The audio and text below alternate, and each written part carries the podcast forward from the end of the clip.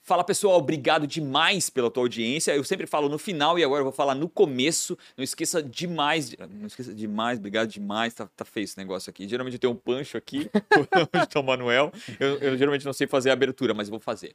Então eu peço geralmente no começo, no final, que pô, Escreva aqui o que você achar, principalmente a experiência que você está tendo. Se conhece a Target, fale um pouco aqui né, da experiência que você teve com a Target, que é muito legal e é muito importante, principalmente para o nosso convidado também. É, antes de mais nada, não esqueça de clicar na inscrição. Quase 30% das pessoas que assistem não é inscrita ainda no canal. Eu entendo, é chato, você está assistindo agora, você não quer ir lá, mas para tudo e vai. Se inscreve. Se inscreveu, tem um negócio chamado sininho que todo mundo já ouviu um milhão de vezes, cara. Se esse sininho não for clicado, o YouTube não trabalha para você e não manda o conteúdo novo para você que acontece toda terça e quinta às 19 horas por 200, mais de 200 episódios. Então, obrigado demais e eu vou falar agora dos caras que são importantíssimos, que pagam a nossa mesada e se não fosse eles, o boleto pago sempre em dia, a gente não estaria aqui fazendo essa bagaça. Obrigado demais a ProWay, uma das maiores escolas de tecnologia. Tudo certo, Manuel? Tudo bem. Eu esqueci de falar, né? Ah. o Pancho não tá aqui do lado, eu acho que vocês devem ter percebido, o Pancho é. ficou muito mais bonito, né? Obrigado. Eu, eu, eu acho o Pancho bonito, Pô, mas, cara, eu acho que o Manuel é muito mais bonito que o Pancho. É, deu um upgrade no Pancho.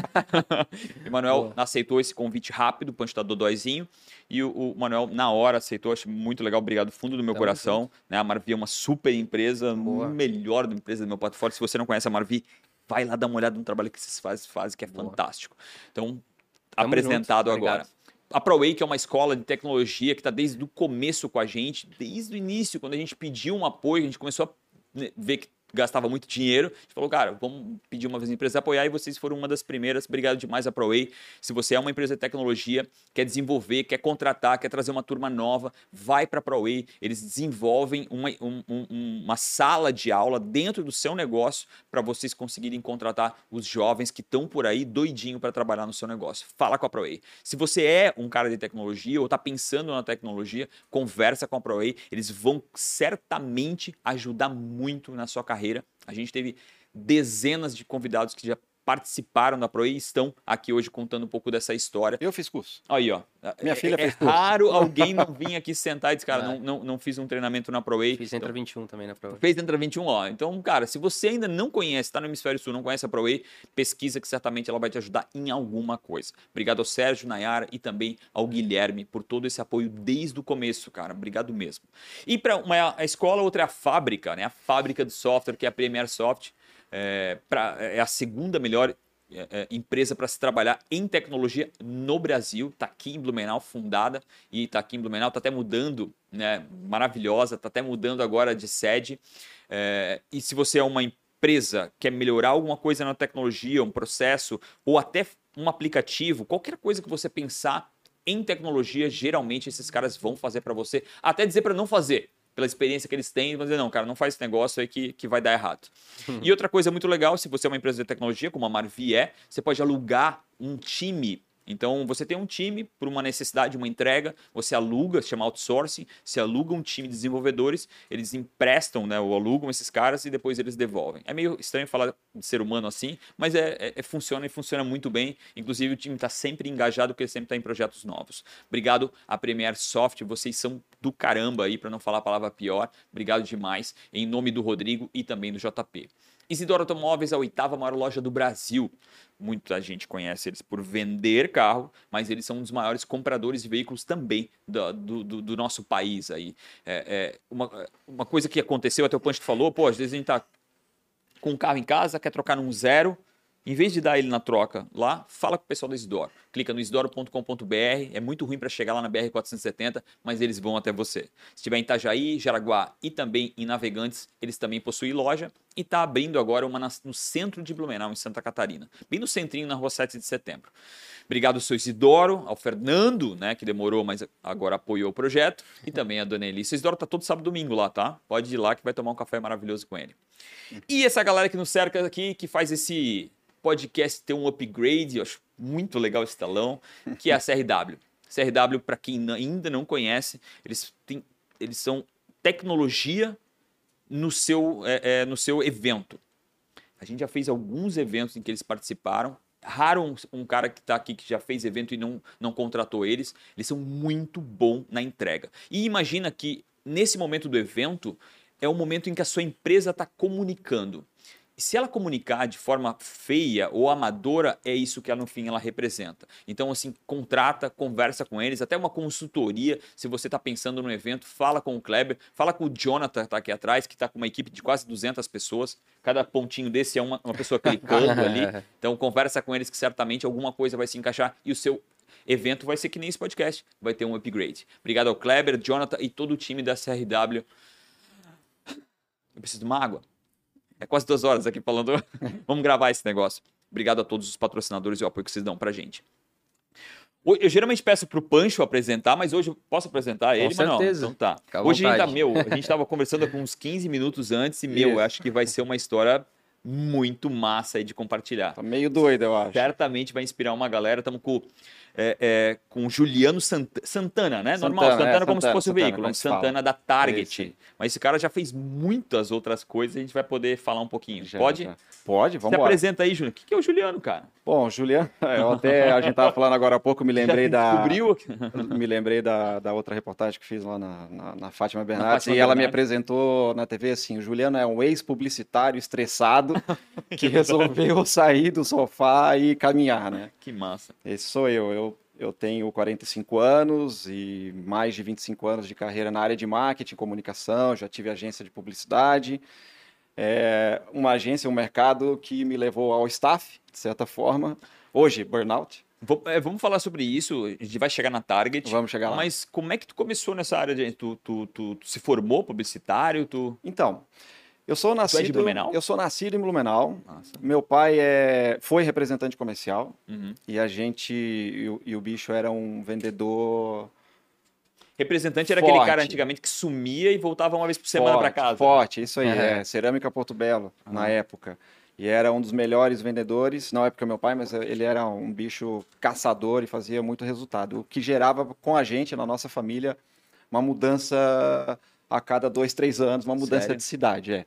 Eu nasci em Blumenau, depois fomos para Chapecó. Caraca, Chapecó. Aham, é, Lembra que ano, anos 90, é isso? Eu sou de 77, a gente foi, acho que com 80, 82, Não, Chapecó era só mato, né? É. Hoje Chapecó é maravilhoso, Uma cara. grande Pra quem cidade, tem né? ido lá, Chapecó é maravilhoso. Referência, grande Mas cidade. nos anos 80 era só mato. Fomos para Joinville depois, ainda como representante. E aí o cidadão fazia tão bem para a empresa pelos resultados, eles começaram a mandar o seu Santana, que chamava na época. Eu era o Santaninha, que eu gostava de viajar com ele. Eu ia lá de carona, pai, vamos viajar? É um Vamos. filho único. Não, eu tenho uma irmã também, de- eu tenho 45, ela tem 42. É, e aí começaram a mandar a gente para alguns cantos do Brasil para ele salvar a filial. Putz. É, daí assumiu algumas gerências regionais. Prova o né? quão bom ele era, né? assumiu algumas gerências regionais. A primeira gerência foi Campo Grande, Mato Grosso do Sul. Caramba. Falei que a história vai ser é a mais pior que filho- aleatória que é- vocês já ouviram. é pior que filho de militar, né? É, foi mais ou menos assim. Em Campo Grande a gente viveu cinco anos. Nesse período ele transformou isso até 17 para 18 anos. Ele transformou na principal, ah, no principal canal de venda do Brasil da cerâmica Caraca. na época. É um número representativo porque era uma área geográfica muito grande. Uhum, uhum. Mas São Paulo comia todos os resultados, né? E eles conseguiram reverter isso aí. E aí eles, de novo, Santana, tem uma filial lá em Ribeirão Preto, precisamos salvar a filial. Meu Deus. Tá no limbo. Lá vai a gente, muda para Ribeirão Preto. Tem um ruído, um ruído não, tem um detalhe no meio dessa história, porque eu fui me formando, né?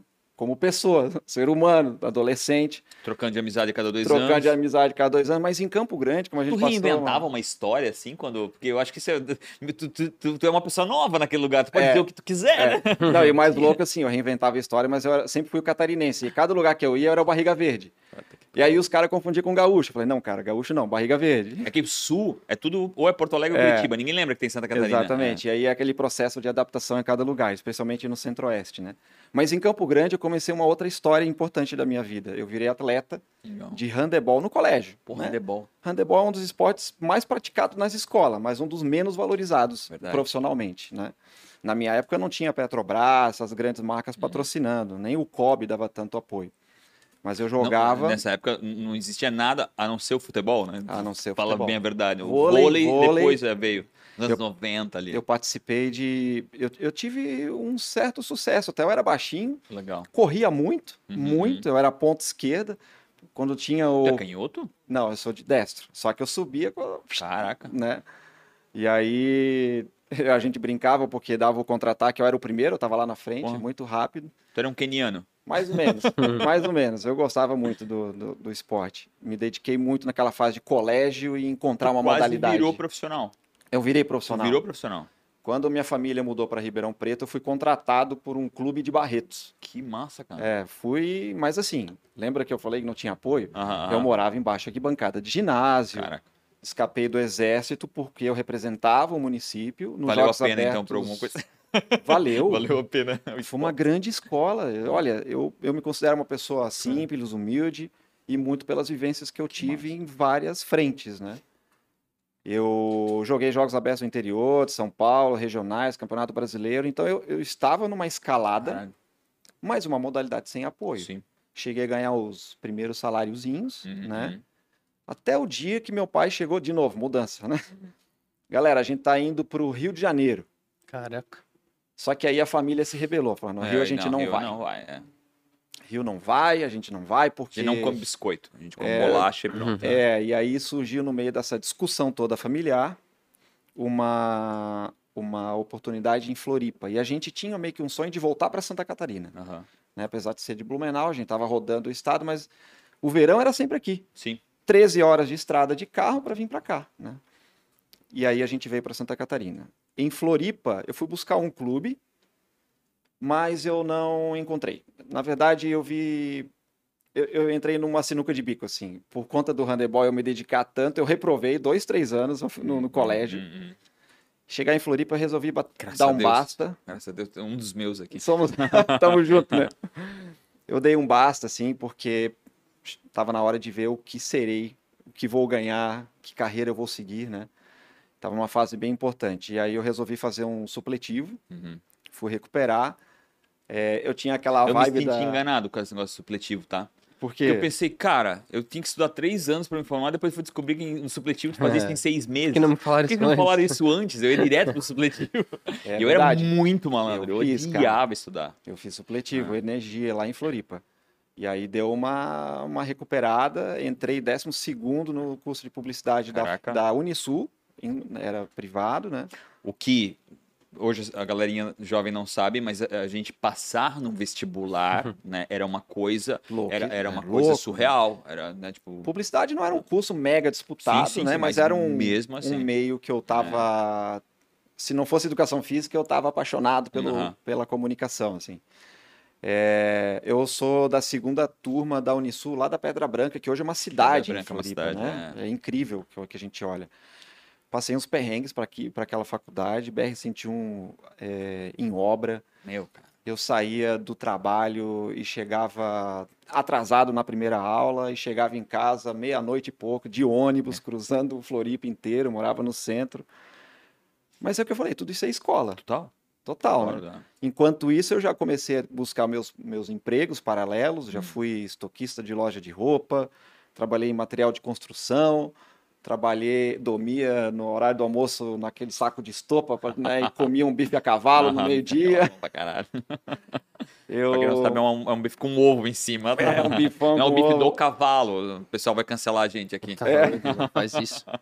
Eu fazia, já trabalhei numa locadora de veículos, enfim, eu fazia de tudo. Colei cartaz em banca de revista, e inclusive foi meu primeiro emprego em contato com a comunicação. Era uma distribuidora Uhum. de uma revista lá.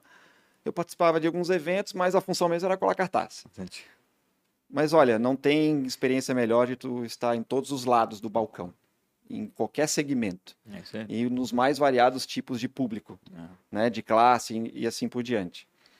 E aí vem uma nova mudança nessa carreira, o meu pai de novo surgiu para um projeto de franquia e a loja de Blumenau seria piloto Uhum.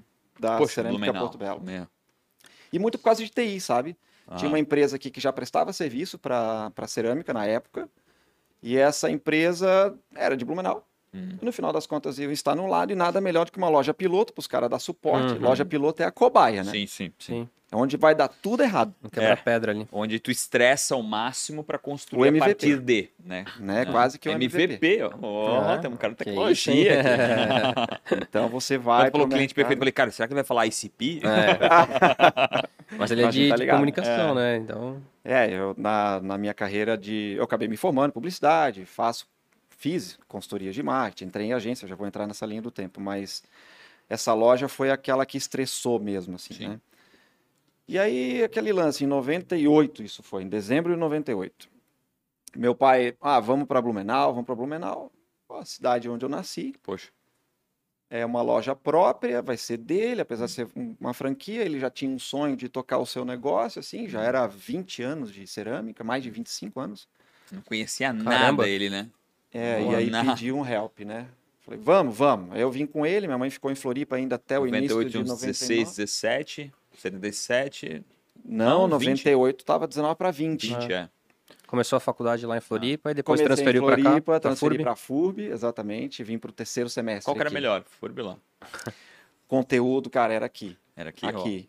ó. A FURB. Só fala muito bem da Furb. É, porque a gente era a segunda turma de publicidade lá. Entendi. muito crua e muita eu lá sempre fui um cara muito metido, né? Então, Uhum. além da publicidade, eu ia visitar agência, eu ia fazer curso na UDESC paralelo de seis meses, Legal. trancar a faculdade. Eu gosto de fazer imersão onde eu vou. E, nossa, o que a gente discutia com os é muito professores lá. intenso, né? E tão intenso que tu do hobby fez um business depois. A gente vai chegar É. lá, né? E aí eu vim para a FURB. Eu gostei muito do conteúdo da FURB, assim. É, Foi uma excelente faculdade. Bom, daí ele abriu a loja. Tu e ajudou aí, ele na, na loja. Ajudei, vim, larguei tudo lá, não tinha mais handebol, recuperei ah, o estudo, Sim. tal, transferi para a FUB e vim para cá. Cheguei aqui, é, casei com uma Foi- foi vendedora essa da merda loja. Na hora, caraca, quero esperar um pouquinho, uns 30 anos, cara. Era uma vendedora da loja. é, hoje eu sou divorciado, mas tivemos um excelente casamento, 22 anos. Deu certo enquanto deu certo. Deu certo, exatamente. E aí essa história me traz a um, a um momento interessante quando meu pai convidou para vir para cá. Uhum. Eu disse para ele o seguinte, pai, eu vou, até porque eu já estava acostumado em vários tipos de emprego, atendimento. Aqui a gente ia carregar rejunte, ia fazer de tudo, vender cerâmica. Só que eu preciso combinar um negócio contigo. Eu na hora que eu me formar, Deu. eu vou seguir minha carreira, porque eu quero seguir, quero construir a minha carreira própria de publicidade, propaganda, descobrir esse meio Uhum. e ter a minha história. Beleza? Beleza. Vida que segue. Casei, tudo muda. O timing muda, o dinheiro muda para onde muda, vai, tudo né? E o aí, foco muda, principalmente nos primeiros anos.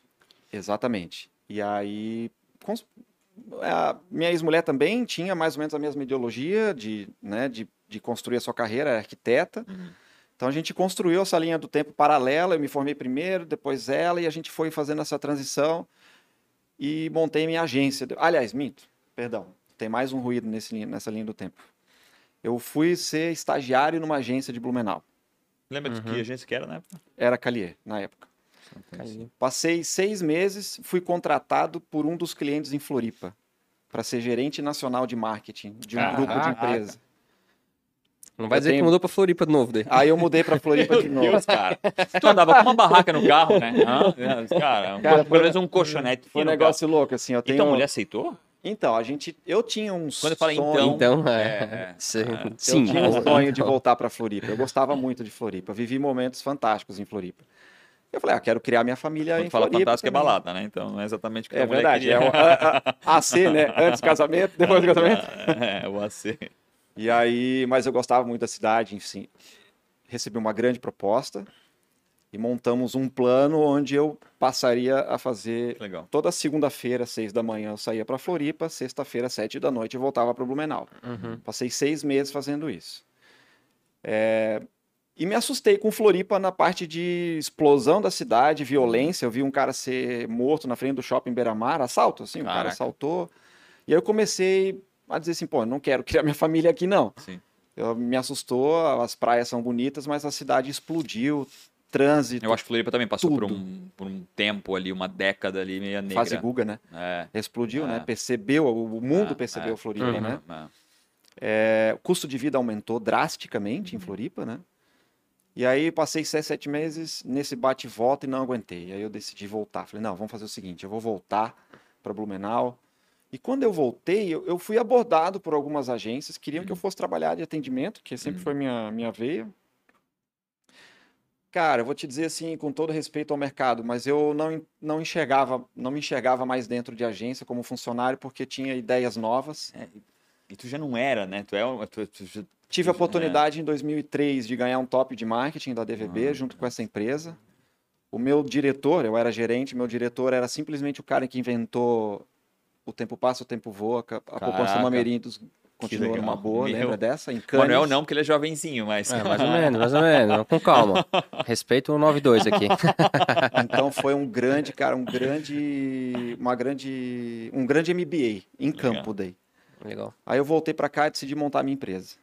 Doido ele não ter pensado em, em ter feito uma sociedade contigo aqui, né? Caraca, tu, É, então, Talvez é, na época quantos não. anos isso? Quantos, quantos anos você tinha quando Ele decidiu montar? tinha. Ele era de Curitiba, eu tava o quê? Com 25 já. Era, Aham, seis. 25. é, na época era muito jovem ainda, né? Na É. cabeça de quem é tradicional, né? Pra ser um Mas- sócio do cara aqui, né? Pilhadão, É, intenso, é, como você falou, é. eu sempre fui, né? E eu sempre gostei de imersão. Onde eu ia, ia nas profundezas e entender o que eu tava me envolvendo, né?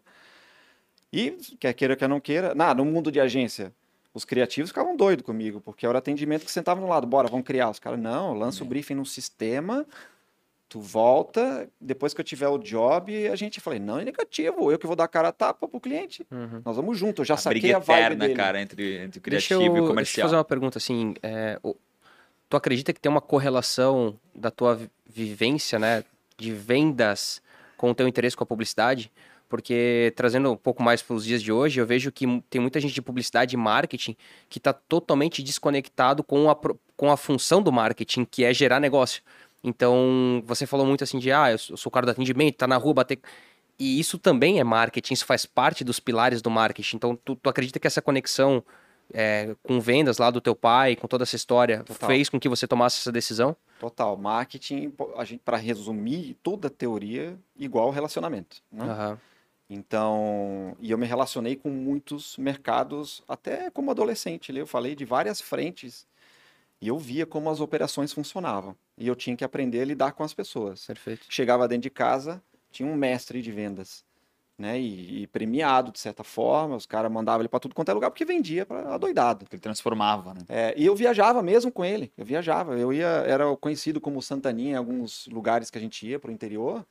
Eu ia Tava ali com ele o acompanhando. Então todo. eu ficava lá sentando ali, tipo, ó, Ouvindo. ela tá ali, e ali, ó, só ouvindo, e os caras, e vendia, né? É, e sim, tem total ligação. Quando eu montei, montei a minha agência, a intenção da agência é para levar esse DNA. Uhum. E eu comecei assim e começou a dar muito certo. E a minha linguagem sempre foi muito transparente, desse jeito que a gente tá falando aqui, bem informal, nunca teve mimimi, Uhum. aquele discurso de status de mercado, Hum. nunca. Eu sempre resolvi montar o meu negócio para aplicar a minha personalidade nele. Hum. Comunicar do jeito que eu, que eu comunico, fazer imersão no cliente do jeito que eu posso fazer, que eu gosto de fazer, e começar a montar uma equipe que sinta essa vibe. E vamos Legal. entrar no cliente e vamos fazer parte da estrutura dele para ele vender mais. E na medida que eu fui construindo a agência, eu fui entrando também numa linha de atrito com o mercado. Veículos de mídia. Veículos de mídia não gostavam de mim porque eu não anunciava em volume. E eu não anunciava em volume porque eu dizia assim, não é para o meu cliente anunciar em volume. Por que, que eu vou socar uma era mídia pra ele? Ah, ele não está no momento. Tinha Hum. clientes que dizia, ele estava assim num, num, num momento de status, inclusive até na área de imprensa, e eu gosto muito do trabalho de assessoria de imprensa, por exemplo. Hum. Uhum. Sempre valorizei, sempre busquei os parceiros, porque olha, é, é mais importante para tua estratégia agora isso do que aquilo, e tu vai torrar muito dinheiro. Então eu E a mídia tradicional sempre foi muito cara, né? e você tocou no ponto, né? Essa essa E estrutura, muito canhão, sem Uhum. necessariamente tu, tu Sem dosar, naquilo. né? Sem poder- é. essa estrutura de comunicação, ela tem que levar um resultado, Uhum. venda. É. Né? Então tem muita agência ganhando prêmio, sem, sem criticar o mercado de maneira pejorativa, por Claro. favor. Tem excelentes empresas no mercado. Hum. Mas eu acho que as próprias agências, com o tempo, precisaram rever os seu- seus conceitos. Até, inclusive, Porque hoje, o filtro termo, natural foi fazendo algumas fecharem as portas. o termo agência hoje, para muita gente, é pejorativo. Por conta do agenciamento, né? Do É. budget da É. mídia, enfim. Então, tem muita gente, inclusive, fugindo do, Exato. do agenciamento porque entende que eu não quero ganhar em cima de quanto tu gasta. Eu quero ganhar em cima daquilo que eu entrego, né? Então, Você claro, a não, não tem transição- certo errado, mas, né? Visse a, a transição das taglines, comunicação integrada, Uhum, uhum. começaram a mudar. Estúdio termos, né? criativo. Multicomunicação. Então, essa fase aqui foi quando elas começaram a perceber. Aham. A gente é quadrada, a gente é padaria de layout e a gente precisa mudar. A gente é Men. Padaria de layout, ótimo. Né? O cara falou isso antes, eu quase sorteio aqui. E é verdade Muito bom. absoluta, né? Infelizmente, tem, tem uma necessidade, tem gente que precisa de um folder. Cara, precisa de um folder. E tem excelentes criativos e excelentes em- empresas. Mas eu discordava, eu não conseguia atender. Eu brigava com o cliente assim, cara, não vou fazer isso, porque não é, tu vai torrar dinheiro. Eu não quero saber de planejamento. Então, desculpa, vamos lá, vamos continuar amigo, mas eu vou sair fora do trabalho. E as coisas começaram a andar, começaram a dar certo, montamos uma equipe, cheguei a ter uma equipe de 14 pessoas, a gente transformou numa empresa relevante no mercado. Ela está viva até hoje, que é a Casa Comunicação e Arquitetura. Minha ex-mulher, ela, ela é arquiteta, então a gente juntou as ideias. Inclusive, ela surgiu para unir as ideias. Comunicação e arquitetura. Meu TCC foi assim. É, 9.9 no TCC. Boa. Caraca. E aí eu- era uma era ideia de lido. mostrar que a arquitetura Na época o TCC era lido. é, né? né, era líder, pô, desse tamanho. Mostrar que a arquitetura era uma forma de comunicação, Aham. foi um dos temas que eu abordei na, no TCC, e que comunicação poderia trabalhar alinhado com a arquitetura, ativação de marca, etc. Um dos grandes jobs que eu gosto de citar aqui na cidade, que talvez seja a melhor relevância para a galera né, que está assistindo, é o Oktoberfest. Meu A- cara, é, olha só. A convite do seu Norberto Met, em 2009, a gente foi é, desenvolver a cenografia do setor 1 da Oktoberfest. Caraca. Graças ao resultado que a gente estava gerando com uma cervejaria de Gaspara, das Beer, e é uma cervejaria que a gente fez algumas ações de ativação, a gente montou um stand, a gente não montou um lugar para vender cerveja. Então a gente montou Uma um, experiência uma atrás, né? experiência com ativações, etc., que saiu na Ana Maria Braga. A Ambev queria matar a E gente. a Bev assim. era patrocinadora, né? E ela falou assim, pô, os caras estão aparecendo mais que a gente. A gestão do Parque Vila Germânica falava assim, cara, ah, diminui isso, tira aquele Piora chapéu da galera. Eu, eu tenho muito orgulho dessa história, porque a gente incomodou. Uhum. E aí eles convidaram para a gente montar a cenografia do setor 1 inteiro, comunicação e arquitetura. A gente montou e foi daí que surgiu, talvez quase ninguém sabe isso na cidade, porque a gente nunca propagou disso também. Ah, Mas foi daí que surgiu a nova cenografia, aquelas, aquelas telas na parede, os cenários, as faixas mudaram de posição, porque a primeira posição era para preservar a saída de ar-condicionado. Aquelas faixas em diagonal, com uma grande guirlanda, preservam uma saída de ar superior e embaixo fica quente. uhum. Tudo era técnico.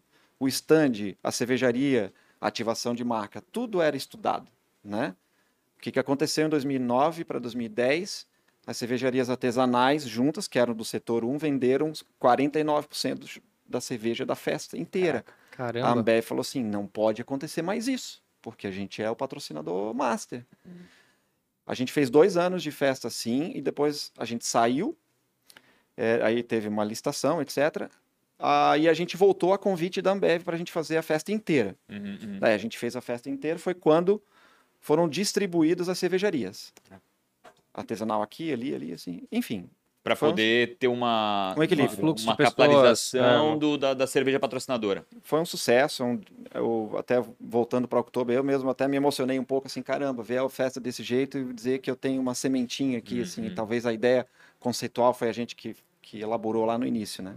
E lembrando, né, que a Outubro passou também por uma fase trash pra caramba, Trash, né? Cara, trash. uma fase da Outubro ali que E é, Mano não sabe que ele é jovem. muito grato às pessoas, muitas pessoas relevantes por trás. Aqui tinha um monte de, de ônibus, lembra? Que parava aqui, no, aliás, aqui onde é o, o, o coisa, meu, parava aqueles ônibus, aquela galera aqui, tinha um monte de capeta aqui no, no meio. Meu, Outubro foi trash por alguns anos, É, cara. e eu digo que essa, renovou, né? essa, esse foi o momento da renovação. Ah, É, Só que no meio do caminho, nessa dedicação toda, eu estafei. Aí entra o famoso burnout de um hoje. burnout.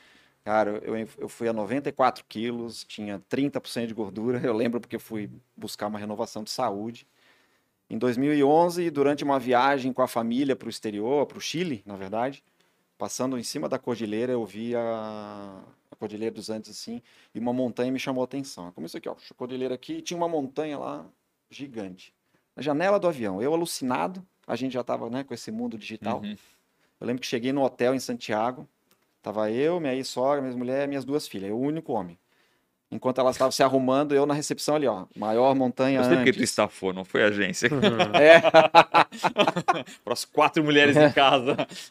comecei a pesquisar sobre montanha, eu fiquei alucinado com aquela paisagem. Falei, caramba, e eu já. Detalhe que, enquanto jovem, criança, meu pai também eh, me levou, meus pais, né, me levaram Aham. para acampamento. A gente gostava dessa vida, que ela se perdeu no meio dessa história toda. Sim.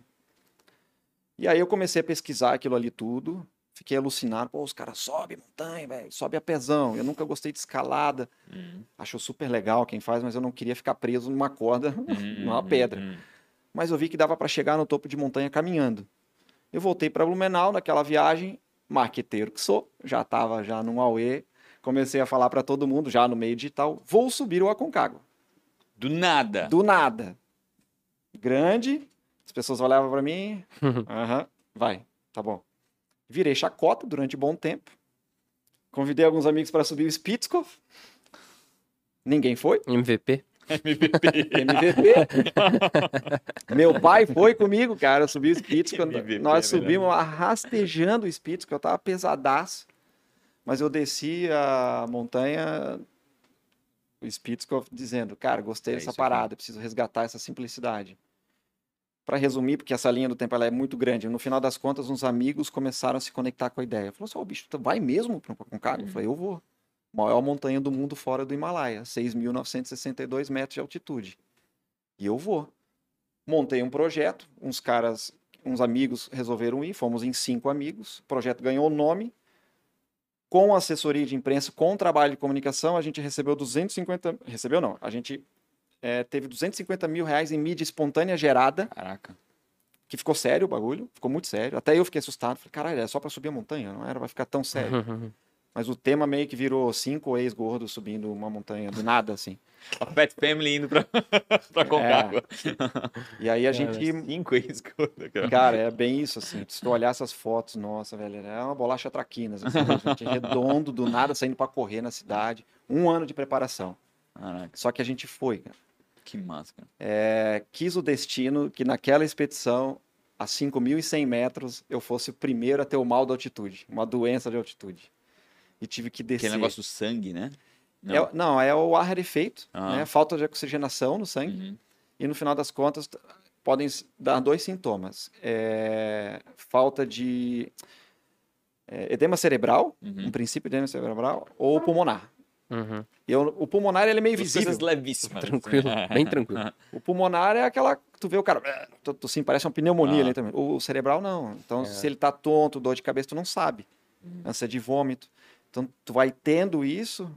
E se insistir, pode levar à morte. Na verdade, essas altas montanhas sempre têm um índice de, de, de morte, né? Eu fiquei 14 dias na montanha e tive que descer. Na, em 2013, janeiro de 2013. Não tinha comunicação. Quantos dias? A expedição era de 18, 17, 18 dias. Caraca. Eu fiquei 14, aí voltei para Mendonça. Como time, deu certo. Um integrante do grupo chegou no topo. Que legal. E isso para mim foi uma aula de vida, assim. Eu saí da montanha deprê pra caramba, Uhum. que eu não consegui, criei o projeto, fiz tudo. Papá. Imagina. Mas um integrante do grupo chegou no. E ali eu passei a ter ainda mais valor sobre time. E isso tudo foi agregando na minha vida de gestor. Fui evoluindo muito como gestor de pessoas, gestão de empresa, gestão de crise, com a montanha, né? E aí, só que é aquela história, né? Por que, que não deu para chegar? Eu fui investigar mais, Uhum. descobri que eu tinha uns problemas vitamínicos no sangue, Uhum. faltava oxigenação natural, tipo anemia, assim. Uhum. E aí criei uma outra expedição. Fui para o Kilimanjaro, na África, em 2014. Aí foi um brother junto, de Blumenau, o Emerson, na época. Esses quatro não, não, não foram mais. Não, cada um seguiu o seu esporte, foi correr montanha, tal. somos amigos até hoje. Mas eles não quiseram ir. Só um deles foi, no caso, né? Três andaram por aí. Aí a gente chegou em 2014 no topo da África. E ali as coisas se Quantos transformaram. metros lá? Quantos metros? 5.895 metros. Diz quantos quilômetros? Então, a alta montanha a gente não, não mede muito quilômetros, entendi. mais tempo de montanha mesmo. Ah, o Kili foram oito, nove dias de montanha. Seis dias né? subindo, dois descendo, mais ou menos. Então, mexer com altitude, né? E aí que surge a Target, o mais curioso, porque da primeira expedição para a segunda, a gente Cara, tinha tem um um nome... storytelling perfeito, né? Tem Pô, até a tatu ali, ó, eu- Aconcagua. Caraca, Ah, cara, aqui eu tenho as andando montanhas- certinho e chegou na Target agora. As montanhas que mudaram a minha vida, né? Que massa. Que irado. Aqui tem a marca da empresa hoje. Tem muitos significados. Aqui tem Santiago Compostela também, que eu acabei de voltar. Legal. Mas a. Aí surge a Target como uma empresa, que até então era só uma libertação desse, dessa estafa que tu. Em 2014 eu tive, eu consegui um patrocínio de um- Uhum. de um- do Shopping Parque Europeu, Legal. patrocinador. Fizemos exposição fotográfica, parede escalada, palestra para lojista. Foi muito legal, uma ação muito legal. É, só que eu tinha que ter CNPJ, Uhum. conta corrente, tudo no nome e não podia ser. Eu tive que abrir uma empresa. Hum. Falei, vamos abrir a empresa então, porque a gente conseguiu 26 mil reais. Caraca. Pagou a expedição pena, né? inteira. Fomos para a África, foi um sucesso. Voltamos, eu falei, o que, que eu vou fazer com o CNPJ? Eu vou. Cara, eu vou pesquisar, vou levar essa ideia para as empresas. Uhum, A ideia era um treinamento empresarial. Comecei, quando abriu um cowork aqui em Blumenau, eu fui o primeiro cowork de lá, inclusive. O off? É, Ah, toda sexta-feira, à tarde, eu ia sentar lá. Só para ficar pesquisando. Mercado, treinamento corporativo, etc, etc. Quando isso, que ano? 14? 2014. Aí tu já não tinha mais agência, né? Tinha agência. Tinha agência ainda? Tinha agência. Tava eu em paralelo. da agência ainda. é. A gente passou por crise, etc, porque não vem o caso, mas assim, Uhum. abri sociedade, o que ajudou bastante a empresa a se reerguer e que me dava essa liberdade. Ó, agora eu vou sexta-feira, vou lá pesquisar treinamento empresarial. Entendi. Só que a linha do tempo foi se transformando de novo. Porque eu continuava fazendo as minhas viagens pes- pessoais, particulares. Ah, agora eu vou subir uma montanha na Bolívia, 6.100 metros, 6.088 metros. E do nada as pessoas quiseram de novo caminhar com a gente. Comigo, no caso, e com o Emerson, que era meu sócio na época. O primeiro cliente, que é de Timbó, inclusive, eu falei para ele assim, cara, não, não, não, não, vou trabalhar com turismo, tenho uma outra ideia e tal. E o bicho teimou tanto, tanto, tanto, tanto, que eu descobri que ele depositou uma grana na nossa conta e falou assim, eu vou. Vocês não quiserem? Eu vou encontrar vocês no aeroporto, vou estar colado em vocês. Chato, cara, chato. Indiretamente, você, eu vou estar com vocês, né? Aí eu olhei pro Emerson assim, cara, vamos testar essa porra, então vamos, vamos ver como é guiar, conduzir, liderar uma expedição dessa? Vamos. Até porque pra ti ainda era jovem, né? Tipo, É. Não era um negócio que tu tinha feito 15 anos da tua vida pra Não, poder e- ter essa responsabilidade, né? Era E muito não jovem. modelou como um negócio também, É, né? Não não. surgiu como, ah, vou montar um negócio, vamos preparar, vou estudar e Eu tal. mantive o CNPJ aberto para estudar se teria algum tipo Sim, de sim. potencial, né? Sim, aham. No Brasil é mais caro fechar a empresa, agora talvez nem tanto, mas na época era mais caro fechar do que né, Manter ela manter aberta. ela aberta. No final das contas, a gente foi, o cara chegou no topo da montanha de 6.088 metros com a gente, chorava que nem um doido, falou que a gente transformou a vida dele. Que foda. E um cara que também tinha passado por divórcio, problema familiar tal. Eu voltei daquela viagem assim, ó. É isso que Eu eu, quero quero minha fazer vida. mais isso, cara. Cara, eu- a gente ajudou um cara a voltar feliz. Uhum. E aí começamos a desenvolver é, grupos e grupos e grupos. Voltei para a África com um grupo de 10 pessoas, eu fui para o Monte Roraima, fui para Peru, na Bolívia, Bo- Peru, Machu Picchu, fui para Bolívia de novo. Para acelerar essa história, em 2018 eu comecei a, a bater na tecla seguinte: como que eu- essa empresa vai ser sustentável? Uhum. Não só ecologicamente, que tem uma Sim, temática sim. aqui envolvida, mas financeira. As Uhum. pessoas às vezes não têm tanta a noção dessa da palavra Porque a situação sustentabilidade. da recorrência, né? é- É uma viagem ali, outra viagem lá. Não, né, tem, tem, tem, cara, uma empresa vive de, de pagar DARF por, por mês, né, Total. né? De custos por mês. Né? Exatamente. E, esse- e- e ali são eventos, né? São, são, É. são sazonais, né? Cara, eu precisei bot- botar uns pingos nos is e aí eu comecei a me afastar da agência. Entendi. Eu ainda tinha aquela rotina, fui, fui saindo, fui saindo, fui saindo, tinha sócios, amigos, uma familiar, um primo, e falei, cara, vocês tocam a empresa, porque eu vou montar um novo negócio. Literalmente, eu vou, preciso reescrever esse negócio. Então, plano de negócio, business plan, só surgiu em 2018. É, o Canvas, mapa da empatia, fui ouvindo, passei um ano ouvi cada cliente que caminhava comigo, as dores, os problemas, as virtudes, o que, é que eles falavam, tal, post-it. As pessoas que estavam comigo, a gente passava, fazia umas reuniões de auditório, colando cartazes, tudo quanto é lado. Em 2018, eu transformei a empresa uma empresa de ecoturismo e aventura. Legal. Ecoturismo é viabilidade, Uhum. gerar acesso para todo mundo. A caminhada sempre foi o foco, o foco. O lance não era ir mais para o alto, mas talvez caminhar mais longe possível. Uhum, uhum. E aí a gente criou um novo perfil de público. E aí eu descobri o Parque Nacional Torres del Paine, na Patagônia chilena. Eu era apaixonado pela Patagônia, já tive em 2012. Essa história é uma história, outra história louca. Quando eu liguei lá querendo montar um grupo, eles me perguntaram, uma diretora lá me perguntou, mas quem vocês são? Eu falei, ah, somos a Target, operadora de ecoturismo. Nunca ouvimos falar de você. É, mas a gente é pequenininho aqui em Blumenau tal. A gente vai te visitar. Eu falei, nossa, não? Como assim? Eu não tenho. doideira, né? Cara, eu tinha uma mesa no cowork, né? Aham. E a gente- eu sou amigo lá Aí do. tu falou pro pessoal do off, ó, todo mundo que vai ter que trabalhar na Target, amanhã eu vou trazer É. camiseta. Camisa pra todo sacada mundo. parada. Eu cheguei pro Rico Todo e pro mundo Yuri com lá. bota, guerrilha, negócio, é. né? Tipo, Eu cheguei pro Rico e pro Yuri. Cara, eu preciso ser dono do off um dia. todo vestido. Eu cheguei lá pro Rico e pro Yuri e falei assim, cara, eu preciso ser dono do off um dia. Ai, caralho. Cara, Cara, ser sócio, cara. Aí eu cheguei lá, meu, eles assim, ah, beleza, tu tá em casa, primeiro cowork lá. Cara, sala de reunião, recebi as chilenas lá. Elas assim, nossa, que grande, que legal. tal. E, e- e lá tem uma pegada muito massa. É, assim, uma né? Industrial, tava né? lotado, café É, lotado. Nossa, legal. dou risada nessa história.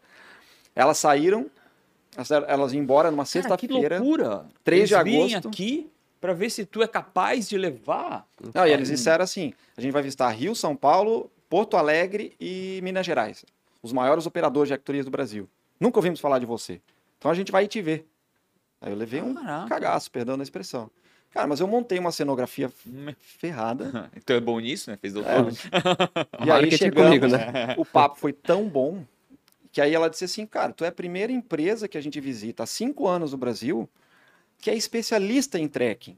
Nossa. E dentro do Tor- Torres del Paine, o principal produto é caminhada. O Uhum. mundo inteiro vai visitar Torres del Paine.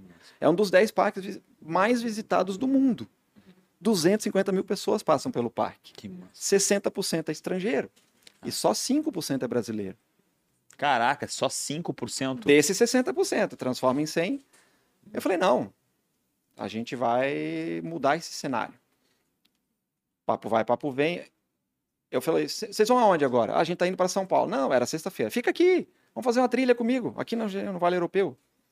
Nunca alguém convidou a gente para fazer uma trilha no Brasil. Levei elas para fazer uma trilha no Brasil, elas adiaram o voo, fizemos. Eu sei que isso tudo me deu mais 10% de resultado de margem. Imagina. Quando eu levei para o aeroporto, vou claro. te dar mais 10%. Que massa. Para resumir, no final da primeira temporada, que a temporada divide entre setembro e abril, por causa de clima, né? Uhum. Patagônia e tal. Uhum. Um dia ela me liga assim: Ó, eu queria dar os parabéns para vocês tal. Eu falei, por quê? Porque vocês estão em segundo em vendas no Brasil. Eu Caramba. falei, como assim? Não, é porque dentro do Parque Nacional tem só duas empresas que recebem os turistas do mundo inteiro para caminhar. O turista tem que passar pelas duas, não tem como. Uhum. A gente tem uma métrica que a gente consegue Não, verificar exatamente. Uma delas, ela que é privada, mas tem um acordo público, a outra tem concessão. Uhum. Uma delas detém 60% da operação. Daí ela me liga e diz. E no final das contas, ela me deu condições de mandar clientes autoguiados com a estrutura toda montada. Eu não preciso viajar junto. Entendi. Eu fazia um, dois grupos por ano, continuo fazendo. Uhum. E um dia ela me liga e diz assim: não, entre os operadores de ecoturismo do Brasil, tu é o segundo, perdeu lá para a Grandona, que tem 25 anos de mercado. Eu falei, pô, e nem era uma venda em número tão expressivo. Eu Uhum. falei, mas tem uma carência aqui então. Eu ia, Porque eu esse número é isso. pequeníssimo, não pode ser É, Tem verdade. muito pé descalço aqui, é verdade. Eu falei, então tá bom, escreve na próxima, a gente vai ser número um do Brasil. Isso foi 18, 19. 19, 20. Vendendo, cara, vendendo, vendendo, vendendo. Aí eu comecei a fazer um marketing Mais muito mais né? ostensivo. É, E aí tinha um vírus no meio do caminho. Aí, Sério assim, mesmo? Onde foi? E assim, as coisas começaram a mudar tanto, nós achamos o modelo de negócio, o perfil de cliente, a comunicação assertiva. Em agosto de 2019, eu fechei o escritório físico, digitalizei todo o processo, tudo. Marketing digital, tudo. Que foi sorte no caso quando Eu a ia, 19, né? eu é. né? já tinha equipe e a gente ia aí para faturar entre 700 mil e 1 milhão em 2020. Assim, para o mercado de ecoturismo, é como qualquer empresa que fatura 20 milhões. É muito expressivo. E aí, a pandemia quebrou as pernas. Cara, tive que te salvar cliente preso na fronteira, pagar van clandestina para tirar gente da Argentina que estava que tava cruzando lá. É, gente que estava viajando, gente que estava no aeroporto. Enfim, foi uma, Um uma caos, naba. um Foi um caos. caos. Ah. Quarentena. Porque são vidas que estão por aí, que é responsabilidade tua, e é um, al- algo completamente inédito de forma mundial. né? Não, não- É. não- não tem, não tem nenhuma explicação de como Ninguém se preparou pra isso, né? Exatamente. E- E, Quarentena. não, e não tem nem na história algo Ah. parecido que tu vai dizer, não, não, dá pra fazer por aqui. Não. É. Quarentena, engordando de novo, que estresse ferrado, dívida crescendo. Eu fiz vendas com dólar a 4,30 e o dólar começou a explodir. Não se sabia quando o mercado ia voltar. Sócio investidor, e é, é super compreensível, todo mundo teve seus problemas Claro. paralelos, precisou sair. Assim, ó, foi um funil, olha, eu só descendo no funil. Muita gente querendo dinheiro de volta também, Ah. por. Muito, devolução, devolução. muita devolução, muita, assim, tentando administrar Claro. é, até chegar em março desse ano. Em, em, em novembro eu decidi fechar. Tava só eu e meu sócio, basicamente. Eu falei, cara, não dá, a fronteira do Chile não abre. A gente tinha outros produtos pequenos, mas eu, com a pandemia eu fiz um filtro, né? Uhum. E um dos movimentos mais arriscados que eu fiz na pandemia foi qualificar ainda mais a entrega, aumentar o ticket médio, Uhum. criar produtos de contrafluxo. Uhum. O meu sócio ficava, cara, não vai dar certo. Quem é que vai andar segunda, terça-feira? Vai dar certo. Uhum. E a gente chegou num patamar de cliente que era decisor. Falou, Não, eu vou caminhar segunda, terça. Eu ia quarta, falar isso, cara. Sim, claro. O, o cara que caminha segunda, terça e quarta é o melhor cliente do mundo. melhor cliente do mundo. E deu certo nesse sentido. A gente começou com os produtos regionais, né? Só que não abria fronteira, cara. E a- a- o dólar subindo absurdamente. E quando começou a abrir, em novembro, eu tinha decidido, decidido fechar, quebrado já. Já tinha divorciado. era um, tava assim num caos profundo, né? É, eu falei, pô, abriu. Deu uma vendinha lá, 15 mil de venda. Falei, tá, vamos esperar mais um pouquinho. Ah, Dezembro, 30 mil de venda. Aí eu falei pro meu sócio, cara, preciso que tu entre na pilha, a gente precisa ser louco aqui e vamos segurar até abril, quando fechar a temporada. Uhum. ir. É, mais ou menos assim, cara, enlouquecido, assim. É porque é isso, né? Tu, É. tu, tu vinha num momento de depressão, não como co- mas uma depressão do negócio. E isso causa Ah, um dano pessoal, né, tudo, né? psicológico absurdo, cara, absurdo, né? Então, Não, e, e- só que é, no fim a do gente tá dia, acabando, acabou tu, o tempo, sab- a tu sabia que É, tá isso ia voltar, né? Cedo ou tarde. Então, ia- é. a crença de que a natureza Fica. Ia ser vista de um ponto de vista diferente pelo tu- turista brasileiro, que é um momento de criação de cultura, né? Aham. O brasileiro não olha muito. Para onde eu vou? Vou para Santiago, não vou para Patagônia. E a gente mora no Nova paraíso, né? York, eu não vou para. Mas em resumo, em março, meu sócio também teve problemas, pediu para sair por conta de, né, dessa situação Pessoais. econômica, pandemia, e eu fiquei sozinho. Em abril eu dei um all-in. Já tô no limbo, Agora, é. ou quebro de vez, ou, Ou eu quebro bonito atirando. É, ou é, Morra atirando. ambos, assim, sabe? É, exatamente. é. Cara, eu comecei, chamei meus parceiros de marketing de São Paulo, na área de turismo, contratei uma nova menina, a Sabrina, hoje que está comigo, tem uma pessoa na consultoria financeira, duas pessoas na consultoria financeira, falei assim, vai ser um all-in. E aí, investi em tráfego, muito tráfego, Nossa. tráfego, tráfego, dinheiro, cara. Falei, ó, tô perdido, eu preciso é fazer caixa agora, esquece a margem. Obviamente com uma, Sim, uma sim, análise, sim, sim, óbvio, não é claro. nenhuma loucura, mas eu- Uma, uma loucura controlada, né? uma loucura controlada. gerar a gente tem problemas, estamos administrando os problemas que é causado pela pandemia. Uhum. Mas a gente alcançou a semana passada, há- há 15 dias, um milhão de reais Ah, vendidos. Caraca, que foda. e agora já está um milhão e cem e vamos fechar um Ô, milhão e Jonathan, duzentos. põe as 300. palmas aí atrás, cara. Boa. Então Tem é, as palmas ali, não, ele tá dormindo. O Jonathan ó. dorme né, durante o cliente. Aí, ó. então é, é isso. Eu preciso assim, te é. fazer quatro perguntas, a gente passou do tempo aqui. Desculpa por isso, Mas, mas, é, a história não dá é- pra interromper. Tipo, esse é o cara Total. que não dá pra interromper. Ele realmente é ajustadinho, cara. É, é time por time, chegou exatamente no fim, na hora do fim. É. Ah, a plaquinha subindo, né? Exatamente. Juliano, quatro perguntas rápidas. Qual foi a maior. Eu acho que eu sei a resposta, mas eu vou te perguntar: qual foi a maior dificuldade ou uma péssima escolha? A Ter maior, casado? Quer dizer, ter casado, não. Ter casado cedo. A maior dificuldade é, é lidar com as crenças, né? Eu, eu tive que abdicar de muitas coisas nesse processo. Sim. Assumir rupturas, assumir é, que nem todo mundo vai caminhar junto, Uhum, uhum. caminhar junto, literalmente. É, eu tinha uma responsabilidade muito grande com meus clientes, acima de tudo. Por mais que eu pensasse em fechar a empresa, ah, não vai dar mais, dívida acumulando. Mas eu precisava seguir. Então, eu segui e, obviamente, tem mudanças que são positivas. Que elas foram positivas. na tua vida, né, quem foi uma inspiração ou um mentor? Olha, é, eu acabei, acabo me inspirando muito pelas histórias dos montanhistas, né? Uhum. Então, viver na montanha virou um cenário inspirador. Isso- ele me ensinou muito a lidar com as- as dificuldades. Hum. Se eu estou no meio de uma trilha, de uma montanha, no final das contas, quando eu paro, quero desistir, eu tenho que caminhar de volta. Não. Tem como chamar um helicóptero, né? Uhum. Então eu tive muitos mentores, montanhistas, guias, etc. Eu tive a oportunidade de conviver com gente muito forte, muito grande. É, e eu tive a oportunidade de viver esses cenários. Então eu voltava de cada expedição muito mais forte. E me ajudou muito a fazer gestão dessa empresa e, e seguir no, no caminho né, da conversão. Legal, né? né? Tu vai conversando, eu sei que é- é- não, não é um negócio que tu teve antes, é um negócio até mais jovem, mas parece que ele tava ali o tempo todo, né? Tava ali de o alguma tempo forma tá, tá tendo, parece É no teu DNA, citar né? nomes, sabe? Mas tem um cenário cheio de nomes. Ah. Uhum. Então é o legal. cenário mais os nomes que eu tive a oportunidade de conviver, né? Se tu fosse empreender, ou, ou talvez ainda vá empreender em algo totalmente diferente de tudo, tudo que tu já fez, o que que tu acha que tu faria? É, uma Fez das bastante coisa, então é difícil agora. dessa- É, eu tenho. Existe a gente tem a questão da personalidade, da Uhum. proatividade, tem um comportamento. Uhum. Nem todo mundo tem o mesmo comportamento, né? Eu tive a oportunidade de aprender a ser um bom gestor de pessoas também. É, mas é preciso planejar. Né? Uhum. Eu tenho uma empresa hoje que se redescobriu como empresa no meio do caminho. Uhum. Uhum. Então é preciso estudar melhor o seu cliente, é preciso se aprofundar no mercado que quer atuar. Então, Mas o que que tu faria? O que que tu empreenderia diferente do que tu já fez? Se tu fosse empreender. Cara, agora tu- tá tudo certo. Não, a, a Advento não precisa mais nem de ti. E tu, ah, eu vou inventar alguma coisa pra me incomodar. O que que tu faria? um outro negócio. Um outro negócio. Hoje eu sou sócio de uma produtora de eventos. Deus, tu já tá fazendo já. Já. Como é que é o nome? Fala o A nome? Box Produtora, A né? Box Produtora. Que a CRW aqui é grande parceiro. Ah. É, A Box na época do. Que é do. do Marco. Marco ainda é sócio. Marco- Marco, Marco Rovella. O Rovella? É. Sério, eu tentei ser sócio dele há uns. Seis ou Marco sete anos pro- atrás. O Marco, também Rovella. tem envolvimento com o Rock in Rio, né? O Rock em Rio. E Ele que me aí- apresentou o Renato o Roberto Medina. Eu Não. fui o primeiro patrocinador da Box quando fez o show Teatro Mágico, quando Que eu tinha massa, agência. cara.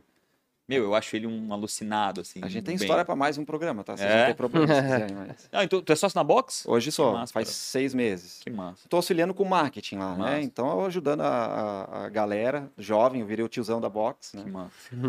Mas, assim, ah, o Marcos já não é mais tão jovem assim, né, cara? eu em negócios que envolvam felicidade, eu vou te dizer assim, Massa. é um negócio que tem um propósito. A minha empresa tem propósito. Eu não vendo viagem, eu vendo felicidade mesmo, assim. É. Tenho orgulho de dizer que a minha empresa tem 100% de aprovação e é 100%. Que não massa. tem uma reclamação. Então é difícil dizer qual caminho iria, mas eu iria para caminhos que têm propósito, Nossa. negócios que possam ajudar a sociedade de alguma maneira. né? E pra finalizar, tu vai entender o que eu vou te dizer. O Manuel não. Mas se tu ganhasse um DeLorean. Sim, claro. Aí talvez não, ele- para, cara, é futuro. 92, é. E tu pudesse voltar no tempo e. Pode falar uma, uma, uma frasezinha ali pra ti, com 19 anos. O que, que tu ia falar pra ti? Cara, pá, que difícil essa pergunta. É, por isso que, ela- É, por isso que é ela a última. é. Se eu pudesse voltar e olhar pro, pro Juliano Tu de tava 19 onde com anos, 19 anos? Tu tava em Floripa. eu tava em Floripa, vindo para cá, Tava lá. praticamente. Na frente do mar? Não. Mas eu vou te O que, dizer, que ia falar pra esse cara lá? toca a ficha, segue vivendo que o que tu tá vivendo é enriquece- enriquecedor. Nossa. Eu não tenho nenhum tipo de arrependimento Tu de nada. eu mudaria ali, ó. Nada, Nossa. absolutamente nada. Fui pai cedo, tenho duas filhas, 22 e 17, e eu faria tudo de novo. Eu, eu não tenho. Eu tenho muito orgulho da vida que eu vivi e que eu continuo vivendo. Massa. Eu mergulho, salto de paraquedas, eu vivo a vida de verdade, assim. Que massa. Então eu diria, vai fundo, não muda nada não, segue e segue a tua intuição.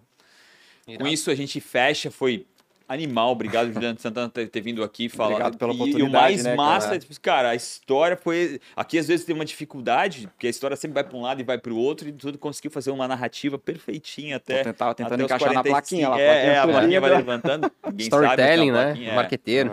Muito bom. Legal, parabéns. Obrigado a você, principalmente, que também que tá aí, tá apoiando esse projeto que Sou apaixonado. Não esqueça aqui de comentar o que você está achando, principalmente se já teve uma experiência, se você já usou o serviço da Adventure, fala um pouquinho aqui pra gente. E obrigado demais pela sua audiência. Não esqueça da rede social, Arroba o Insta do Mano. o Insta do Mano, da Marvi, arroba Da Marvi, arroba Marvi com dois Es de empreendedor, ponto oficial. ponto oficial.